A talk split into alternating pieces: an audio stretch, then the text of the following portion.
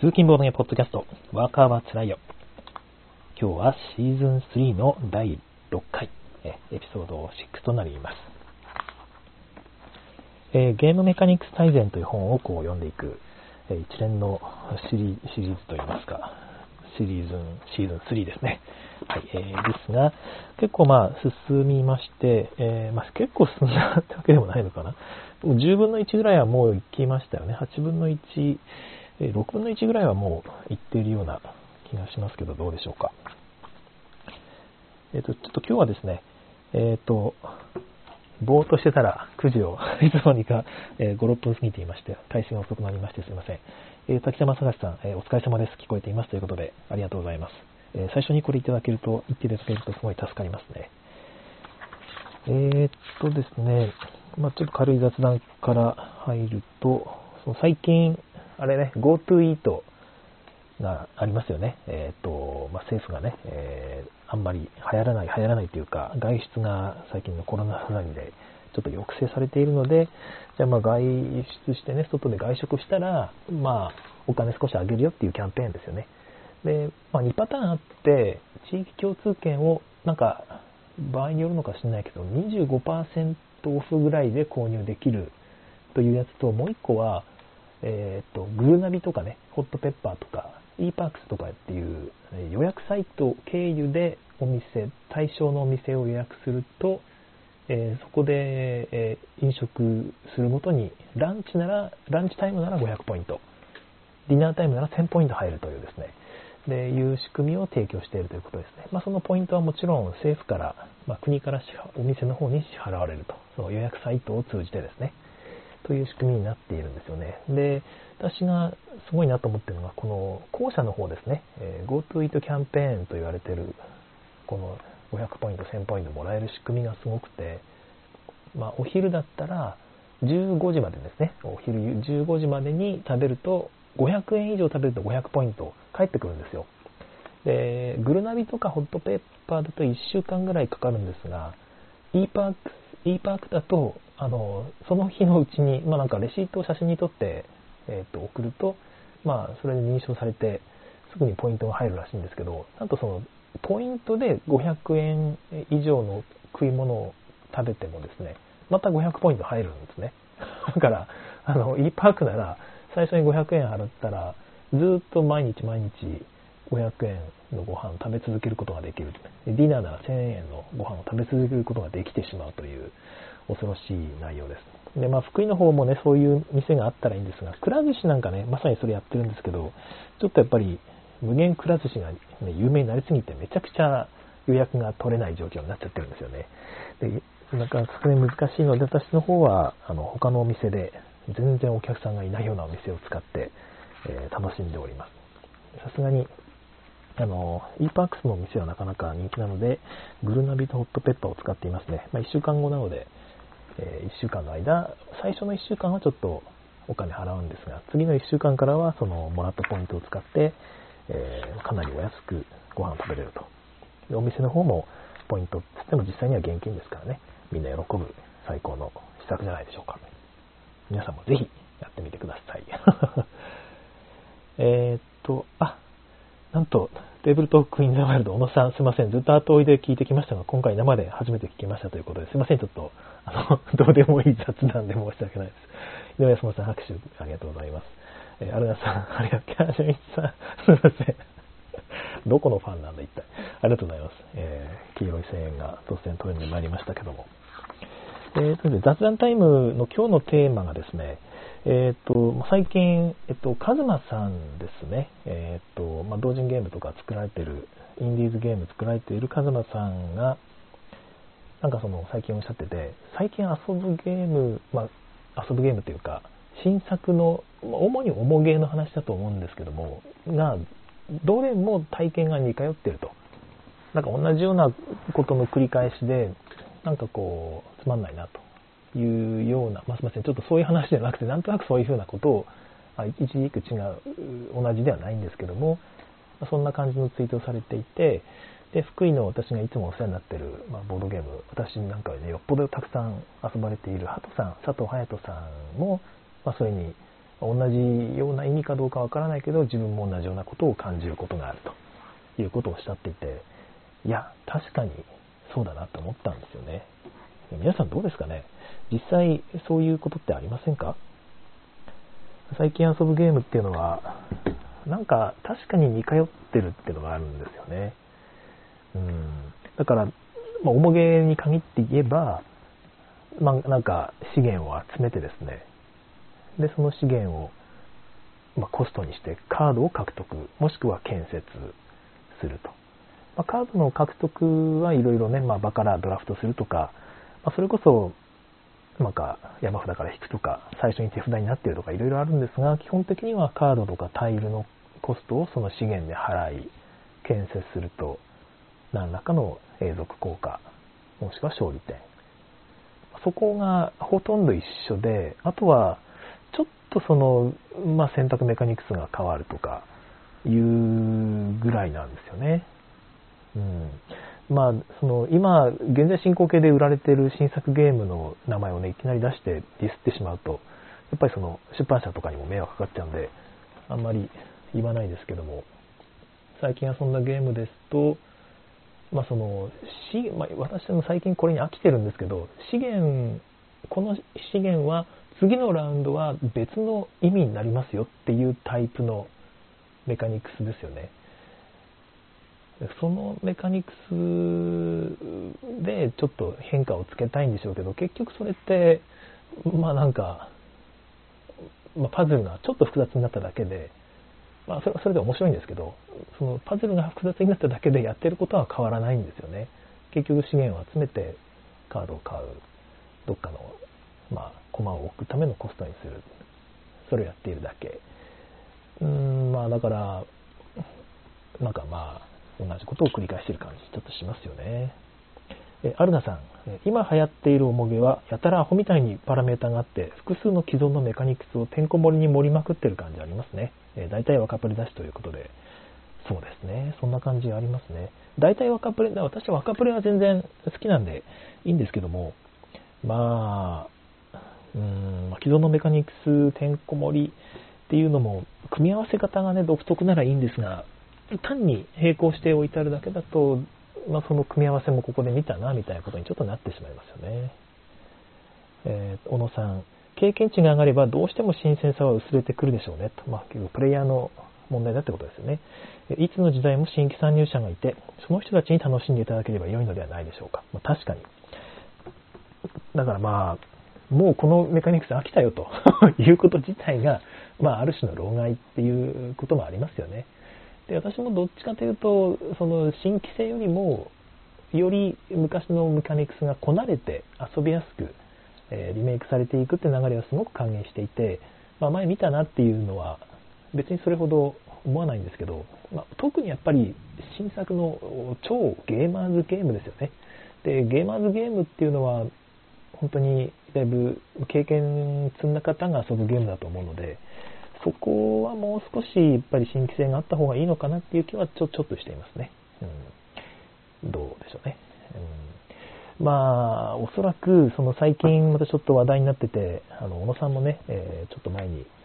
海外の方のね、ボードゲーマーの方のツイートを一度されてましたけども、ゲームっていうのはパズルだけじゃないはずだよと。そのパズルっていうか、あのセットアップのランダマイズによって、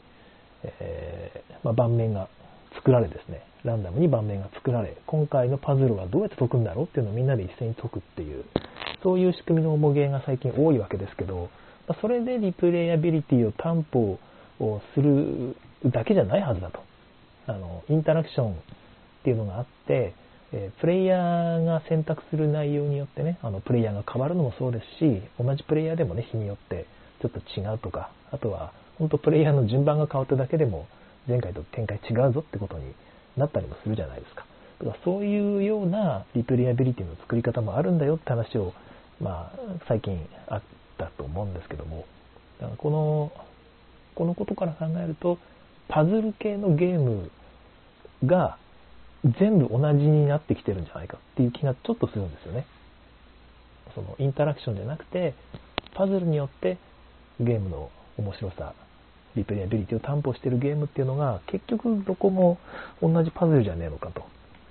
パズルを解くためのメカニクスはちょっとね、あの、新規性があったりするかもしれないけど、やってるパズルがどれも一緒じゃないのかなっていう感じが、まあさっき言ったあれですよね、資源をセットコレクションして、えー、拡大再生産なり、勝利点を取る。そこの部分が変わんないから、まあ、どれもこれも似たような似たような感じのゲームに感じるのかなっていう気もちょっとしました。えー、長谷川、あ、そっか、その前に、えー、と、アルナさんは若プレート拡大再生産が苦手なのできついと。あー、なんと、それは最近の流れきついですよね。私は若プレート拡大再生産大好き、えー、なんですけども。まあまあ、確かにゲーマー向けですよね。えー、アルナさんもう一個、ドラフトもそんなにやりたくないので、ドラフトっていうだけで割と身構えますと。うーん、ドラフトっていうのは、あれですね、ブースタードラフトのことですよね。えっ、ー、と、各自が5、6枚持って1枚選んで隣に渡す系のやつですかね。ドラフトも確かに私もちょっと苦手なんですよね。あれもなんだかんだで経験がものを言うっていうか、結局全部のカードを覚えてからじゃねえの系のゲームですよね。あれは私もちょっと苦手かな。膨大なカードプール全部頭に入ってからが勝負なんて言われても、ちょっとやる気しないですよね。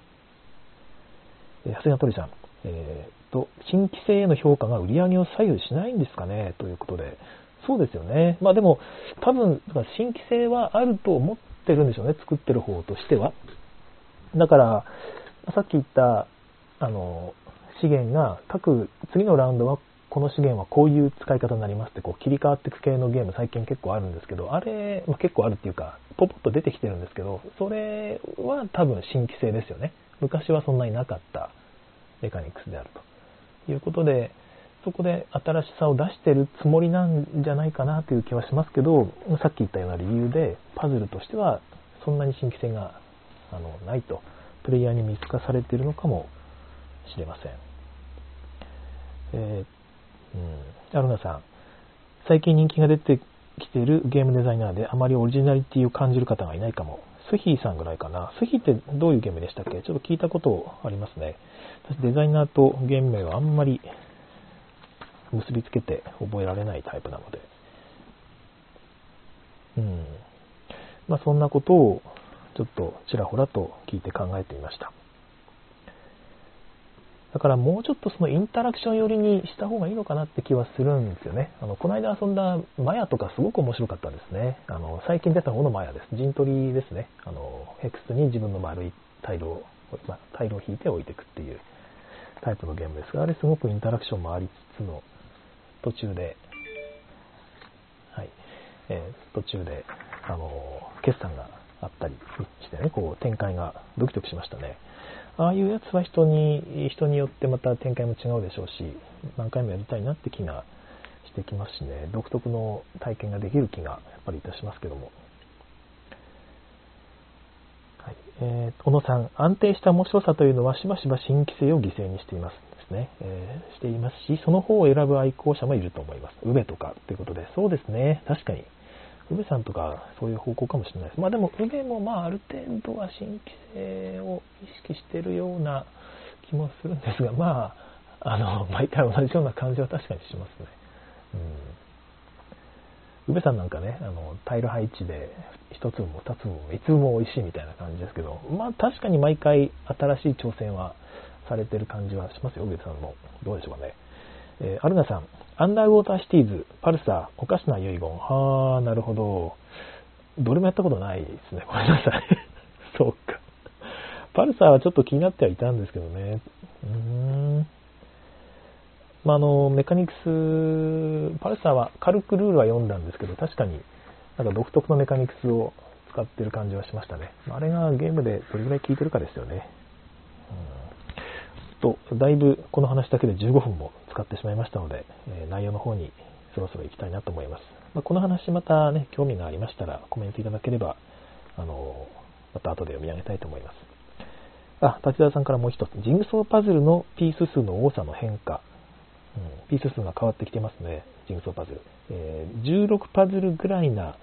えー、16パズルくらいな違う方向性の発明が新規性ってことですかね。ということで、うーん、まあ、ジグソーパズルのピース数が違うだけっていう変化ではなくて、もう16パズルぐらい違う方向性にいかないと、まあ、同じパズルであっても、新しいとはちょっと言えないっていうことなんですかね。確かに。まあ、そういうぐらいのジャンプがあった方がいいのかもしれないです。なかなかね、でも難しいんでしょうけどね。ちょっとその辺意識してみると、その、インディーズのデザイナーの方も、またなんか、ちょっと新しい、なんかそうですね、デザインのスパイスになるんじゃないでしょうか。はい。ということで今日は、あと前回の続きから行ってみたいと思います。前回は要求的、要求型のターンオーダーですね。えっ、ー、と、プレイヤーが明示的に、俺今回スタピー取るぜとやっていくタイプのターンオーダーの変更ですね。変化していくやり方です。まあ、あれはあれでいろんな問題があって、えー、ちゃんとそこを意識しないと、結構ゲーム壊れちゃうよということがありましたので、ぜひ気になる方は前回聞いてみてください。え、今回は53ページの TRN06 パス式ターンオーダーの方から読み進めていきます。え、残り45分で、今回のね、ターンオーダーとターンコード全部いけるといいんですけども、え、どうかな？ちょっとなかなかね、軽く読んだんですが、面白い内容でしたよ。え、このパス式ターンオーダーっていうのは、プレイヤーが自分のターンで、えもうまだアクションをするか、もしくはもうこのラウンド降りますという感じで選択する系のゲームです。で、降りると、次のラウンドのスタピーになれるという感じですね。まあ、スタピーになれるかどうかは別として、有利なポジションを取れるってことですね。えーと、後の方が有利なら、早めにパスした人が最後のプレイヤーになるという感じになっていると思います。えー、まあ、このパス式ターンオーダーっていうのは、その性的なターンオーダーのメカニクスで発生する問題。まあ、性的っていうのは基本的に変わらないっていう意味のことを性的というふうに表現するんですが、まあ、静か的ですね。静か的なターンオーダーのメカニクスで発生する問題がいくつかあると。で、あと、ま1人のプレイヤーのアクションで全員のターンオーダーが決まってしまうと。まあ、決まるというような問題を解決する、しようとするものであると。まあ、これそれぞれ、あれですね、えっ、ー、と、進行型とか、え固定型とか、あとは1人のプレイヤーで決まるっていうのはさっき言った要求型のターンオーダーのとことですね。まあ、いろんな問題があったんですが、これをパス式ターンオーダーによって解決しようとするということです。でこのアクションあ、このメカニクスっていうのは、えー、と、今のラウンドでアクションを実行し続けることが、次のラウンドで先にアクションを行うと。まあ、先の方が有利っていうゲームの場合の話ですけど、えー、その先にアクションを行うよりも価値があるかどうか。っていうのをずっと見極めるっていうゲーム内容になります。このメカニクスを採用するとですね、えそういう風な感じのゲームになります。なんか例を挙げた方が分かりやすいですよね。ケイラスが挙げられていますね。私なんかですとハワイを思い浮かべるんですけど、ハワイがまさにこれで、いや、なんかもう一個ぐらい買い物したいんだけど、これ早くパスして、えしまった方が次のも早く動けるし、えより高い価値のタイル取れるし、うん、もうパスしようかな。でも、でも安いのもう一個残ってんだよなっていうね。あの、あのジレンマを私最高に好きなんですよね。ハワイ。うんまあ、そういう感じのターンオーダーを決めるメカニクスってことですけども、まあ、ここで挙げられてるのはケイラスですね。で、この一つのこのメカニクスがあんまり適してないっていう例が挙げられています。54ページの、まあ、ちょっと上の方から2段目ぐらいのところですね。2段目ぐらいの2段目っていうか、あと2段落目のところですけども、各プレイヤーが1ラウンドに同じ数のアクションを行う可能性が非常に高いゲーム、えー、ですね。その、まあ、固定のラウンド数とか固定のターン数じゃなくて、えー、まあ、パスしても、パスしなくても結局みんな大体3手番ぐらいこのラウンドするよねっていうようなゲームだと、あんまりこのメカニクスは適していないと。で例えば、え、1ラウンドに実行できるアクションが3つしかない、えー、少ないですよね3。3手番しかないのに、パスしたら2手番に減っちゃうのでは、あまりにもパスをするメリットがあ少ないというか、デメリットの方が高いじゃないですか。だからそういうようなゲームでこのメカニクスを安易に採用してしまうと、いや、これだいぶパスする人少ないぞってなっちゃって、結局あんまりやらないとかですね。で、ゲームデザイナーがそこでこう悩んじゃって、えー、もっとじゃあパスできるようにパスした人にメリットつけようとかってってね、ちょっとまあゲームがどんどんどんどん歪んでいくというか、あの、大味になってしまう気がしますよね。そこまで書いてないんですけど、多分そういうことだろうなという気がします。で、まあ、それがもし1ラウンドに実行できるアクションが6つ以上あるんであれば、まあ、これ例えば6つって書いてありますけど、5個でもいいと思うんですけど、それぐらいあれば、まあ、1個ぐらい犠牲にして、今回パスしようとかですね、いうこともあり得るんじゃないでしょうかね。うん。ま、確かにこういう目安として6とかあ3とかって書いてあるのも嬉しいですね。はい、えー、っと、あ、コメントいただいてますね。えー、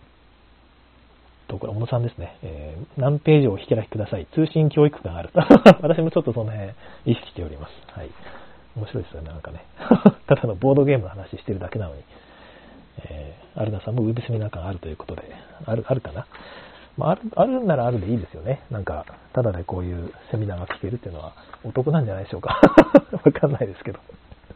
私自身もね、この読んでいるとやっぱ勉強になるんでありがたいですね。皆さんからのコメントもすごく助かります。で、アクションかパスかで考慮すべき大事なことは、54ページの3段 ,3 段落目の項から読んでいきますけども、このアクションかパスかで考慮すべき大事なことは、パスしなかった最後のプレイヤーの運命ということです。あの、これちょっとここに書いてある例じゃないんですが、私がこれで思い出したのは、えっと、ラーですね。ラーって、まあ、あれはパスではないんですが、先に、えっと、自分の欲しいやつ全部使って3つ、3回でしたっけね、3回獲得したら、それで残った1人がずっと手番を行うんですよね。で、奥っていうか、袋からタイルを引き続ける。で、まあもちろんそれバーストがあるので無限には引けないんですけども、あのその人がだけが決めるからもう1枚もう1枚もう1枚って引いていくと他の人が23枚ぐらいでゲットしたのにその人ね、最後に残ったやつを使って6枚ぐらいゲットしちゃうみたいなことが起きちゃうんですよね。もう、俺、まあ、どうせ負けだからっつって引いたら、それで、それだけで買ってしまうみたいなことがちょっとあって、あれは私、ラーのちょっと欠点なんじゃないかな。まあ、面白いとも思うんですが、何回か遊んだんですが、ら5回ぐらい遊んだうち2回ぐらいそれだけで勝っちゃった人が出てしまって、うーん、ちょっとその辺お味だなと思ったので、まさにこのことだと思うんですよね。パスしなかった最後のプレイヤーがどうどうなるのかというのをちゃんと意識しておかないとダメだなということですね。まそこに書いてあるネットワークってゲームでえ例が書かれてるんですが、私ちょっとネットワークわかんないんで、まあ、読んでもちょっとピンとこなかったんですが、同じような感じのことを書いてあります。うんえー、までフランシス・ドレイクっていうようなゲームだと、その最後に残ったプレイヤーが有利になりすぎないようにていると。えー、その残っている建物を発動させるのに必要なワーカー数を増やすことによって制限すると書かれています。例えば、ケイラスなんかも同じですよね。あ、ここにもケイラスのこと書いてありますね。えー、他のプレイヤーがパスすればするほど、ワーカーを配置するコストっていうのが上がっていくようになっていて、まあ、最後に残るデメリットもあるってことですよね。まあ、逆に言うと、最初の方にパスする、まあ、メリットが強いということで、えー、まあ、あんまり残らないようにしたいってことですよね。えー、最近遊んだパークスなんかもそうですね。あれもすごろくなんですけど、どこまで進んでもいいすごろくなんですけども、結局みんなが全員がゴールしちゃうと残った1人が全部のタイル取っちゃうことになっちゃうんですよ。なので、えっ、ー、と、まあ、最後の1人になっちゃった人は、もうそれ以上取れないよってことにしてあって、あれはうまい仕組みだなと思います。あでもあれも自分のワーカーを2つだけ残した場合のことがちょっと書かれてなくて、ひょっとしたらね、2つ残せば、その2つの自分の駒を交互に動かしていけば全部取れるんじゃないのっていうような解釈が成り立っちゃってですね、なんかそこはちょっと今のところ、もやっとしてるんですけども、あれもね、プレイヤー1人が残ったらもうその2つとも駒取り上げちゃっていいんじゃないってかなって気はするんですが、まあ、どうでしょうね。まあ、そういう感じのその最後に残ったプレイヤーに対するケアですね。その人があんまりにも強くなりすぎないようにしなきゃいけないと。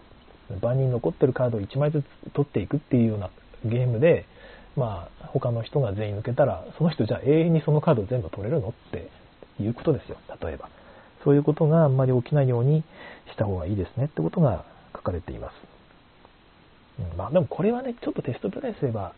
わかるような気はするんですけどね。えーと、おなんかいろいろ書かれている。えーラーに関してはアルガさんですね。ラータイルがあるからそこまでにはならない気がする。そうですね。まあ実際あんまならないんですけど、割となんていうか、あったんですよ。そういうことが。あの、出なかったんですよ。あれ出ないの？出ないの？ってもう、なんか場にめっちゃもうマックスで出ちゃって、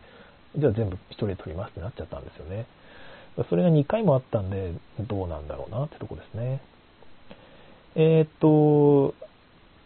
小野さんから、ラーの最後の一人、ずっと俺のターン問題については、プッシュはリュアラックにあります。なんと、お、後の方で出てくるんですね。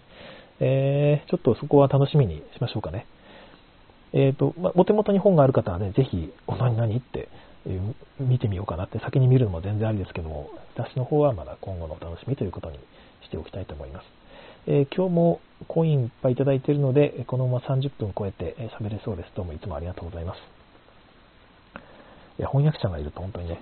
すごいですよね。あの、あ、そうそうそう、あの、この本を翻訳されたのが、今、コメントいただいている小野拓也さんですね。本当にありがたいことです。神ですね。神であり、仏であり、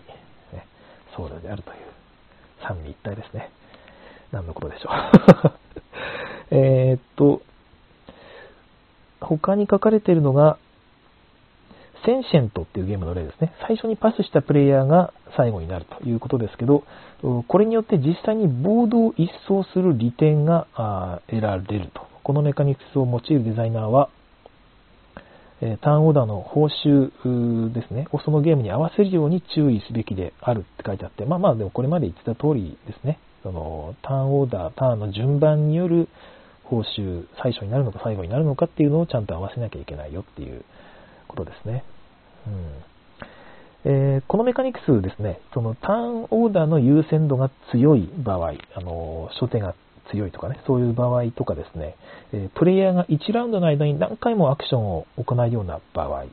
および、プレイヤーが実行できるアクションの合計数ですね、に厳しい制限があるような場合に最もうまく機能するっていうことなんですが、ちょっとその厳しい制限がある場合に機能する理由がちょっと書いてなかったような気がしてですね、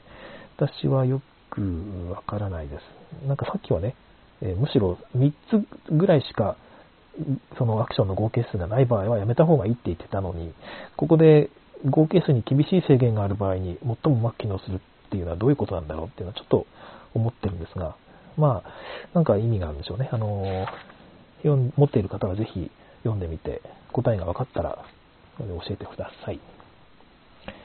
えーターンオーダーの利点以外の報酬ですね。ターンの順番が決まるというパスしたらね、早めにパスしたらターンオーダーが早くなるとか遅くなるという利点以外の報酬も、まあ、採用してもいいんじゃないかなということが書いてあるんですが、最後に2つ注意点があるということで、えーまあ、これいつもの通りですね。あの、誰が最初どの順番でパスしたかっていうのが物理的にわかるような、あまあ、コマなりなんなり、アクションスペースなり、そういうのを用意しておいた方がいいなと。あよえーと置かなければならないって書いてあります。はい。えー絶対してください。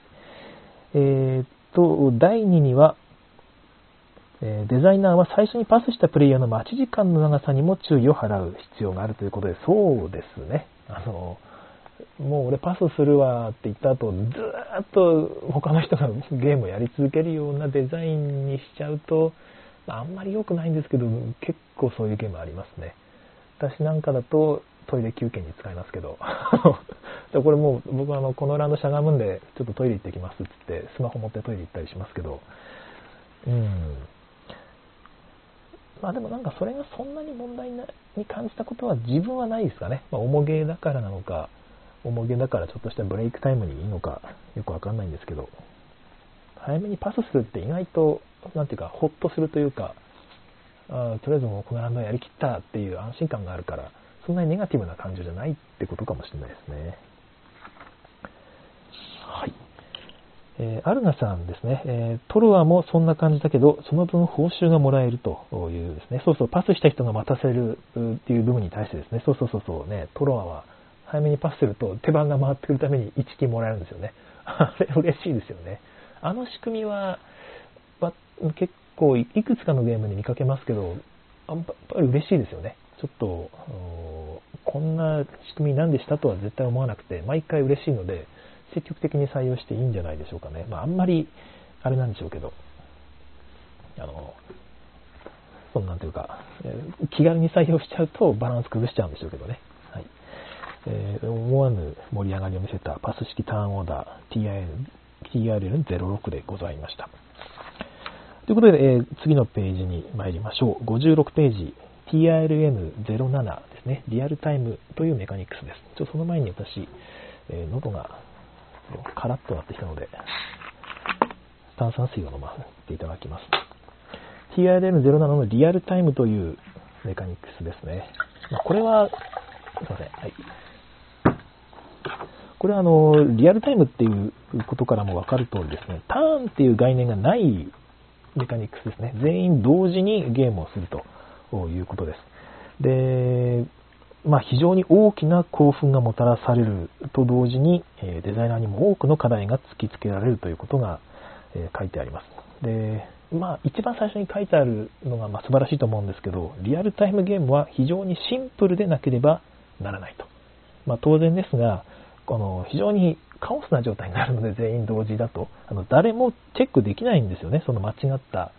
あのルールに沿っているかどうかをチェックする人が あのいなくなっちゃって、まあ、ぐちゃぐちゃになっちゃうので、まあ、なるべくルール違反を犯しにくいシンプルなルールにしておかないとダメだろうと誰が何ができて何ができないのかそういう制約を明確にしなければならないとまあこの辺はひょっとしたらグラフィックデザインとかね、アートワークで解決できる部分もあるかもしれないですよね。はい。で、まあ、そのリアルタイムですと、複数のプレイヤーがある種のコンフリクトですね、競合を起こすようなケースっていうのが起きてきます。まあ、単純な話、1個しかないものを同時に取り合うとかいう場合ですよね。だその問題が起きたときに、どうやって優先順位つけるかっていうことを対処しなければならないということで、ここに示されているのはいくつか方法が書かれています。まあ、カードを重ねて出し、重なったカード順に解決するというやり方。でもう一個は、まあ、物理的なトークンがあるのであればですね、まあ、このトークンに最初に触れたプレイヤーがそれを操作できるようにしておくと。だから、まあなんか、ま、もっと複雑なものがあって、それを操作するっていう、えーリアルタイムゲームだとした場合ですね、まあ、るエリアの、このエリアを操作する権利っていうのを別のトークンを使って表すってことですよね。そのトークンを持っている、早めにパッと取った人が、えー自分の前に置き、そのエリアを操作できるみたいな風にしておけば、今誰がこのエリアを操作できるのっていうのも明確になりますし、えーまあその、いや俺、俺が最初にこのエリアに触れたんだよみたいな変なことも起きないということですね。えーもう一つがリアルタイム部分では相互に関与させないと。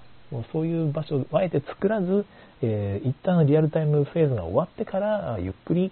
解決するというようなやり方ですね。えーっと、まあ、それぞれのことが、まあ具体的に説明していってもいいんですけど、なんとなくわかりますかね。最後の話だと、例えば、えリアルタイムでやる分は自分の場面に、ま、カードを好きな順番でこう置いていって、後で1枚ずつめくっていき、そのカードに書かれた、ね、数字の順番で解決していくみたいなことですよね。そこをうまく、ま、優先順位を、え分けるというようなデザインが可能であるということだろうと思います。はい、もう一個というか、次のことに書いたのが57ページ目の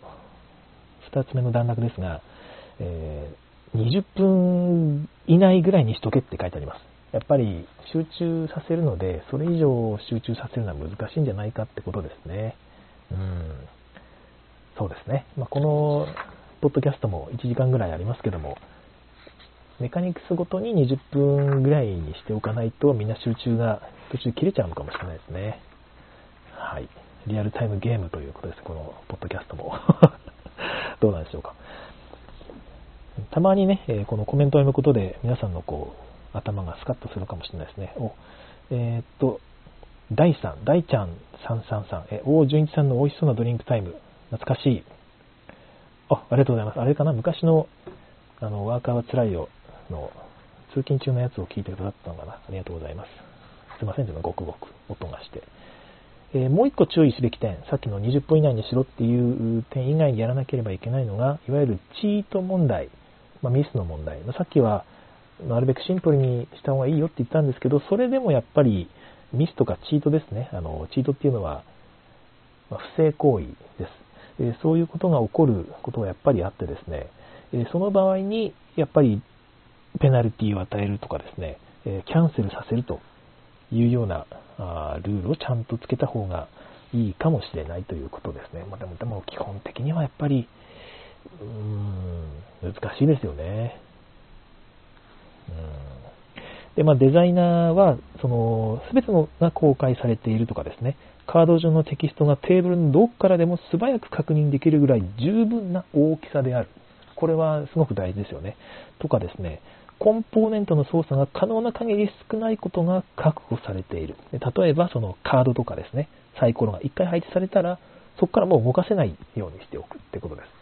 そういうようなテクニックを組み込んでいく必要があるだろうということですね。まあ、やっぱりコンポーネントとか、グラフィックデザイン、アートワークの方で、うまいことをしていってもいいかもしれないってことですね。で、ちょっと特殊な事例として、キャプテンソナーがこれまでのあの配信でもいくつか取り上げられてますが、キャプテンソナーっていうゲームが挙げられています。潜水艦ゲームで2陣営に分かれて、えー、各チームで戦うと。私は、えー、まあ、ソナー係ですとか、私はソーダッシュですとか、私はエンジン係ですとか、私はキャプテンですみたいな感じで役割を分担していくゲームですが、これ、各自がついたての後ろでどんなズルをしても大丈夫というか、あのバレないんですね。まあ、バレないんだけど、ズルはしないでねというようなルールになっていてですね、まあ、いわゆる紳士協定というやつですけども、まあ、それでもこのゲームは成功したので、うん、まあ、場合によってはそんな対策しなくてもいいということなんだろうなと思います。はい。まあ、リアルタイムゲームじゃないんですけども、レース・フォー・ザ・ギャラクシー・ダイスが、ついたての裏でダイスを各自がね、リアルタイムで振って、え決めるメカニクスになっていてですね、あれ、ズルし放題なんですよね。そこを気にされている方も結構いるんですが、個人的にはズルしてまで勝ちたいとは思わないですよね。それで勝って何が楽しいのっていうことで、えー、なんかかけてるのは別ですけど、別になんか失うものがあるわけでもないボードゲームでね、えー、それでズルして勝ってしまったら、それがすでに何かを失ってますよね。よくわからないですけど。まあでもそうじゃない人もいるので、まあ、いる可能性はあるので、そこら辺うまくやっとけっていうことなんでしょうかね。うん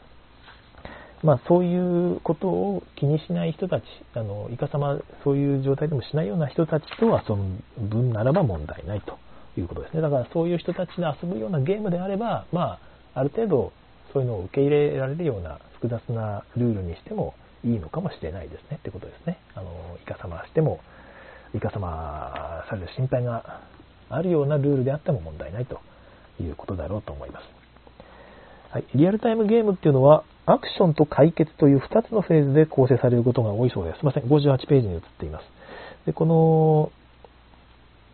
ノンストップという性質があるので、どっかである程度区切ってですね、え解決するっていうフェーズですね。全員ちょっと休んでゆっくり時間をとって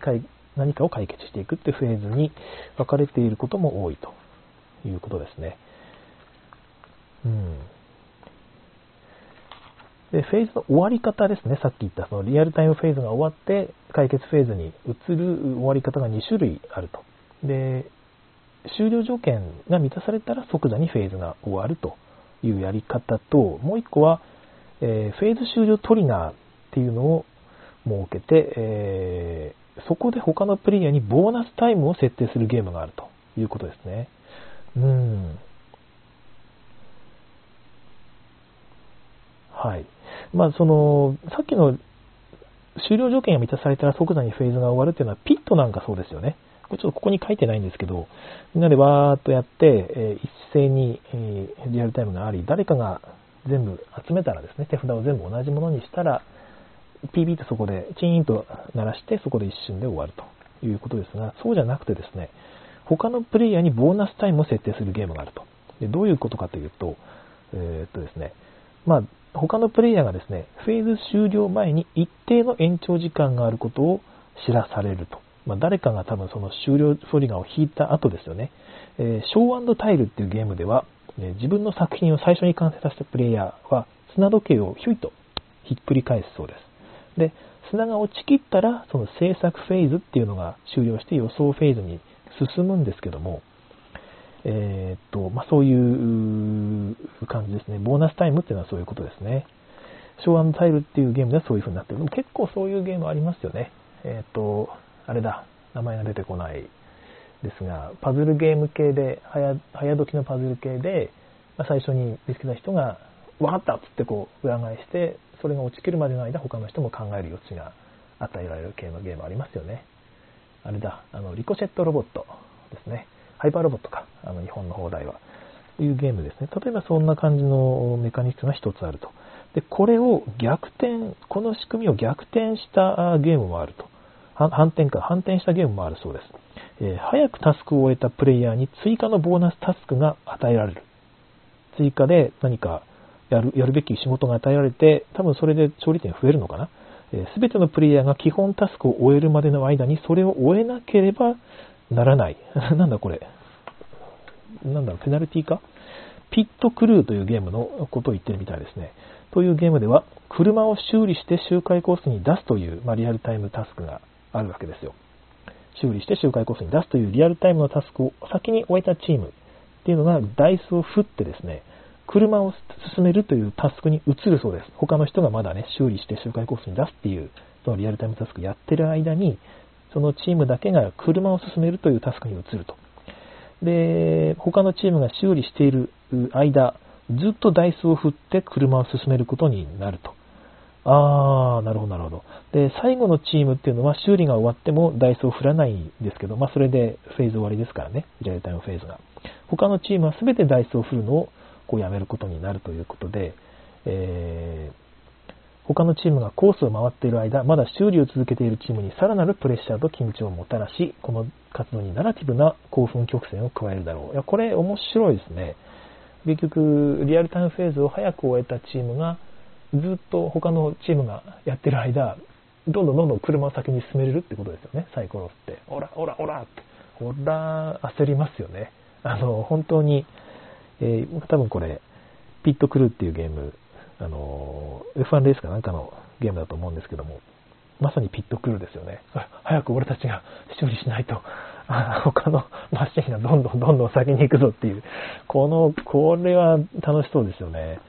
この本のいいところって、やっぱりこのピットクルーって私遊んだことないんですけど、ありありとわかるじゃないですか。このメカニクスは楽しいぞっていうことが。だ遊ばないと本来わからなかったいろんなことが本を読むことでこう頭の中に入ってきてですね、体験として、まあ薄い体験ですけども、えー、蓄積されていくっていうのは素晴らしいことなんじゃないかなという気がいたします。えーと、コメントをちょっと行きましょうかね。えー、それ言うと取り手もそうだよね、えー、アルナサトルさん。紳士協定の話。うーん、そうですね。あの、取り手も、結局1日の後ろでチートし放題だよって話ですけども、そうなんですよね。取り手もそこもちょっとあって、うーん、まあ、あれは途中でば本当に覚えられてると、あれさっきあなた赤ないって言ったよねっていう風にバレちゃうから、ある程度はマシなんでしょうかね。うん、そのレース講座ギャラシーダイスのことをちょっと僕はあれが気になるからあのゲームちょっとなって言ってた人は取り手は好きなので、まあ、多分その辺のチェーンがちょっとあるのかもしれないですね。でも確かにまあ気になる部分であります。ただ取り手があれだけ認められてる、普及してる、まあ、受け入れられてるっていうことを考えると、実際問題そこまでイカサマ問題っていうのはボードゲームの世界では気にしなくていいのかもしれないですね。はい。えーと、今話したのがリアルタイム TRN07 でございました。あと時間どれぐらいあるかな？あと15分ぐらいか。さすがに残りの TRN 全部っていうのは難しそうですね。まあ、じゃあ、のんびり行きましょうか。次の章の方に移りたいと思います。あ、次の項目に移りたいと思います。60ページ。TRN08 断続リアルタイム。えー、パン、punctuated real-time ですかね。えー、ちょっと聞き慣れない単語でございますけども。あの、リアルタイムメカニクスと同様にターンという概念がないというものですね。あのゲームまたはフェーズが完了するまで制約に従ってできる限り早くプレイするということですが、あ結局タイマーが切れるとか山札がなくなるみたいな何らかの条件が満たされた時にリアルタイムアクションっていうのがこう止められるということでさっき出てきたピットとかですね。そう、あ、ピット参考になるゲームこっちに上がってますね。なるほど。だからさっきのリアルタイムのサブメカニクスであるというふうに書いてあります。って考えるともうすでに大体話した内容ですよね。そのただ、その断続リアルタイムのこのメカニクスっていうのは、リアルタイムのメカニクスだけでもすでに緊張があるところにですね、さらにその輪をかけて緊張のレイヤーを加えると、つまりいつ中断するか確実にはわからないということですよね。あのまあ、タイマーが落ちきったっていうのは大体読めるんでしょうけど、ピットみたいに誰かがクリアするまで、クリアしたらそこで瞬間、ピピー終了ってやつだと本当に緊張感あるので、そういう緊張感を与えるって意味では、まあ、自分がもしリアルタイムゲームを作ろうとしているとき、これにある新しい緊張を加えたいと思うんであれば、その終了条件っていうのを他のプレイヤーに委ねるっていうのは、一つちょっと面白い仕掛けかもしれないですね。えー、っと、この断続リアルタイムを使うことで、え、61ページのね、最後の段落ですけど、その、プレイ時間を長くできるっても書いてあります。えずっと続けるタイプだと、やっぱり、えまあ、ある程度やったら疲れたねってなるんですけど、断続リアルタイム形式にすることで、中断タイムに一旦ね、一息ついて、お菓子を食べたり、トイレに行ったりすることさえもできるということみたいです。実際にそんなことしてるプレイヤーあんまりいないですけど、トイレはやるのかな？はい。まあ、完全リアルタイムゲームではあ、アクションが10分から20分以上続いてしまって、疲れ果てたり耐えきれなくなったりするリスクがあるので、えこういう、ね、ツールを入れて、こういうツールを使って、ま休憩を与えることが可能になるということみたいで。より長く複雑で質の高い体験ができるのだそうです。うん、QRN08 はある程度サブアクション、サブメカニクスということで軽く流しましょう。え、62ページ、TRN09、同時アクション選択。来ましたね。えー、同時アクション選択。えいわゆる一斉裏向き公開みたいなメカニックスだと思うんですが、プレイヤーがその単に行うことを同時かつ秘密裏に計画するメカニクスです。あと、インカの黄金とかですね、えー、ダイヤモンド、あとは、まあ、レース・フォー・ザ・ギャラクシーも上がっていますね。やっぱりまあ各自が裏向きに、こう、今回これやりますって決めて、せーのでオープンするというタイプですね。で解説の方ですけども、まあ、一斉公開するんですが、その後ですね、えー、アクション選択のメカニクスにはですね、順番を決めるサブシステムが、まあ、同時に付与されていることが多いと書かれています。結局そのオープンした後、その全員の順番どういう順番でやるのということですね。えー、っと、例えばリベルタリアというゲームでは、手札から役割カードを1枚選んで裏向きにプレイするんですけど、まあ、全員同時に公開した後、番号が最も小さいカードが最初に解決されるということですね。うん、こういう仕組みって、その一斉裏向き一斉公開で、ね、相手の顔色読みゲーム、同人ゲームでちょっとね、多すぎて、どうなの？そんなの読みようがねえじゃんみたいなことを言われたりしますけど、この仕組みをこういうふうなそのアクション解決のためのメカニクスとして使っている同人ゲームっていうのは実はそんなになかったりするかもしれないですよね。あのだから、まあ、決してこのメカニズムが悪いわけではなくですね、ちょっと使い方をうまいことすれば面白いゲームは作れそうな気がしますけども、どうでしょう。はい。まあ、優先番号をつけるっていうのが同時アクション選択ゲームに必須というわけではないということが63ページの段落の2つ目ぐらいから書かれています。レース・フォー・ザ・ギャラクシーが一つの例として挙げられていますね。えー、っと、レース・フォー・ザ・ギャラクシーをやったことない人のために説明すると、裏向きでこうみんながやりたいっていうのがですね、えー、各自がやりたいことを決めるんですが、別にそれ被ってもいいんですよ。アクション、このアクションは、えー、この順番にやるっていうのがもう最初に決められていてですね、最初にまあ、例えば、ちょっと 全然忘れてるんですけど、例えば最初に、えっ、ー、と、生産をするとか、次は消費をするとかですね、そういうふうな順番が、ちょっと順番逆だったかな？あの、すでにもう決められていて、自分は今回、この、その順番のここの場所でこれをしたいっていうのをこう選ぶわけですね。で、あのゲームだと他の人が選んでいれば自分もそれのと同じようなちょっと弱いアクションができるのできっとあの人はあれ選んでくれるはずだから自分はその弱いアクションで十分だから自分が絶対したいこのアクションを選んでおこうみたいなことを決めるようになっています。はい。まあ、そういう感じで、別にそのカード自体に優先番号をつけなくても、そういうアクションの選択っていうのは可能だよということが書いてありますね。うん、で、まあ、誰が、各自がアクションの内容を決めるやり方は別にカードとか、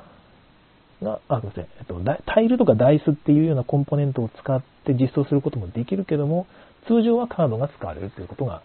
書いてあります。で、インカの黄金なんか昔は駒をこう握り込むか握り込まないかっていうことをやっていたらしいんですが、まあ実際めんどくさいですよね。あの、片側に片側にこう持って、え今回は握ってないんだぜってやるのは、ちょっと確かに子供には難しいかもしれないので、子供がさせるとね、今そっちに持ってるよねってバレバレになっちゃうってことも確かにあるので、で、最新版ではカードになっているということですが、私は駒の方が好きかな。まあできるのであればですね。えー、カードだとやっぱり折れ曲がったらもうゲームできないですし、うん、どうなんでしょうね。まあ場合によるんでしょうけど、はい。まあ、よく言われてるのが、あるのが、コンポーネントをこう、まあ、ここに書いてある話じゃないんですけど、コンポーネントを削減するために、やる人は指を2本出し、別の人は指を4本出しとか、グーとかパーとかで決めさせるっていうやり方もあるんですが、同人ゲームとかだとね、えどうしてもちょっと安くしたいためにそういうことをするんですけど、やっぱりなんか専用のカードとか、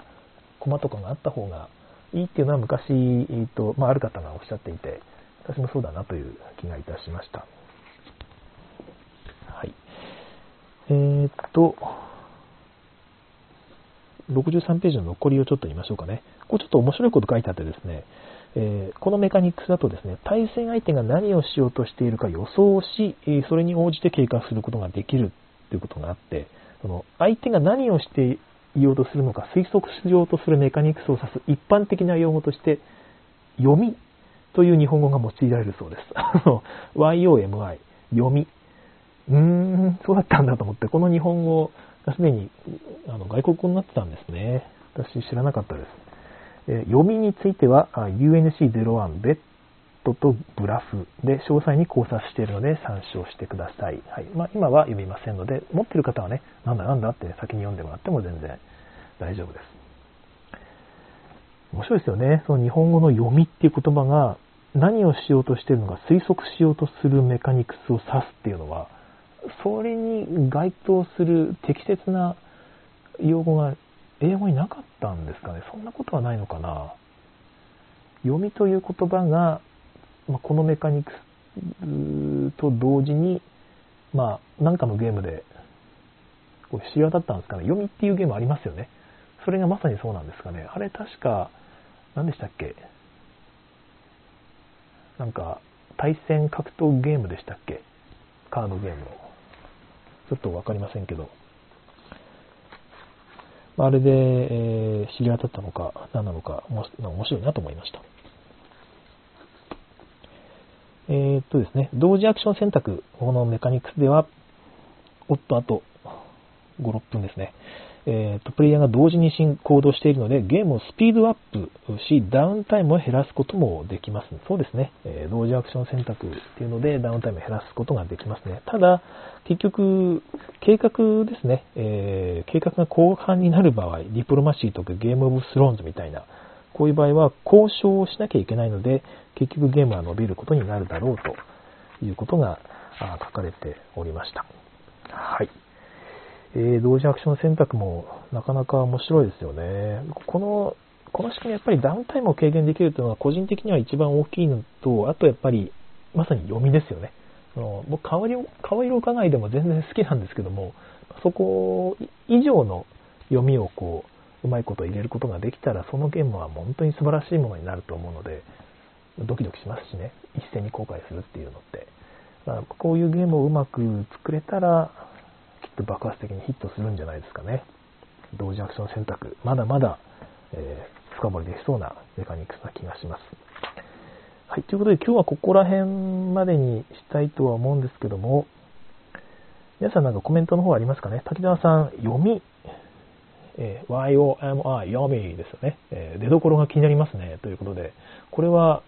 どうなんですか？そのさん、何かご存知ないんでしょうかね？うん。そういえば今日は22時からなんかね、別の、別のツイキャスがあるみたいな話があったので、まあ、大体この辺にして皆さんもね、そっちの方行っていただいて大丈夫なんですけども、読みは確かにね、気になりますね。はい。まあ、他に、特にこの辺のところでコメントがなければ今日はこの辺にしようかなと思いますが、残りのそうですね、ターンオーダーの方は、ああと、役割順というメカニクスとですね、ランダムなターンオーダーとかですね、アクションタイマーというのも出てきたりしますね。いや、面白いですね。あとは、皆さん大好きタイムトラックの話も出てきますよ。なので、まだまだターンオーダーとターン構造は、あまあ、奥が深いというか、語ることが多そうです。次回でなるべくこのターン、この TRN のチャプターをですね、終わらせていきたいなという気はしています。はい。えー、ぜひ、皆さんもですね、お付き合いいただければと思います。お、UNC01 に書いてあります。ちょっと見ましょうかね。あと、あと4分ぐらいあるので。UNC01。ティンティンティンティン。あ、まあ、すぐ、すぐそこなんですね。U、あられ。すぐそこでもないのか。UNC、UNC01。